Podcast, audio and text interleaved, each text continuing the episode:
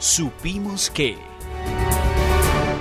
Bueno, supimos que hoy a las 8 y 25 de la mañana, nuestra página número 8 del, del impreso de hoy, del lunes 22 de enero de 2024, que lo titulamos de, de compañero a demandante y eso pasó en Manizales. El ex concejal liberal César Augusto Díaz Zapata sorprendió con la demanda de nulidad electoral que presentó ante el Tribunal Administrativo de Caldas en contra de los concejales de la bancada del Partido Alianza Verde, Julián Andrés García Cortés y Víctor Alfonso Caicedo Espinosa. Él fundamenta su demanda en el presunto incumplimiento de la cuota de género que debe ser en una relación de 70-30 para construir la lista del Consejo de cara a las elecciones del 29 de octubre del año pasado. Esto por la renuncia de una de las candidatas del 3 de agosto y que no reemplazaron, siendo que el plazo para hacer modificaciones de lista se vencía el 4 de agosto. En este asunto lo que llama la atención es que César Díaz fue compañero de Julián García en el Consejo, integrando la oposición al entonces alcalde Carlos Mario Manil, que apoyó a Caicedo. Digamos que aquí estamos con estas novedades y estaremos muy pendientes de lo que suceda. Pero también tenemos eh, otras noticias positivas y esta la titulamos Apetecida, también en Manizales. El virreinato de Paula Andrea Cañón Buitrago en Miss Unity World, realizado en la India, le abrió varias puertas. Unas para salir por la puerta grande de la cárcel nacional de varones de Manizales, luego de su renuncia como directora del centro penitenciario, y otra puerta también se le abrió, fue en Gensa, donde llegó a talento humano.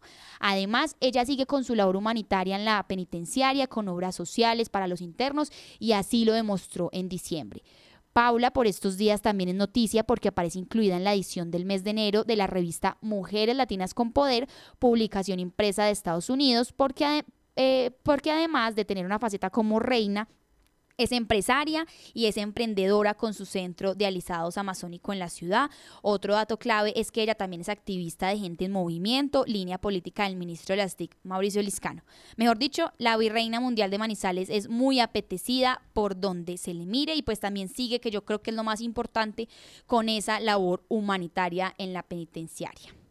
Y eh, otro de los supimos y alcanzamos antes de cerrar nuestro informativo es que lo titulamos el tal conflicto no existe también en la ciudad de Manizales. En la pasada sesión plenaria de la Asamblea en la que participó la Secretaría de Gobierno de Caldas, el diputado conservador Rubén Darío Giraldo dijo que en Caldas existen dos amenazas que son el presidente Gustavo Petro y la banda Cordillera.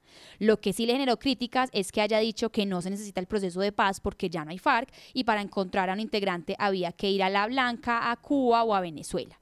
Olvida el diputado que la Comisión de la Verdad sacó un extenso informe en el que muestra los horrores de la guerra y que Colombia todavía presenta en muchos, en muchos lugares y sobre todo en nuestro departamento todavía términos de conflicto y hay que cumplirle pues a las personas.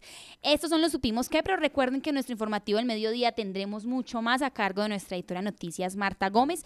Y bueno, a esta hora nos despedimos de los oyentes y de todas las personas que nos acompañaron en este informativo de la mañana. Recuerden, por supuesto, que vamos a estar muy puntuales a las once y media con muchas más noticias y que toda la información que hablamos aquí la pueden ampliar en lapatria.com e invitamos a los oyentes a comprar nuestros impresos para apoyar el periodismo local. Muchas gracias y nos vemos en nuestra próxima emisión. La Patria Radio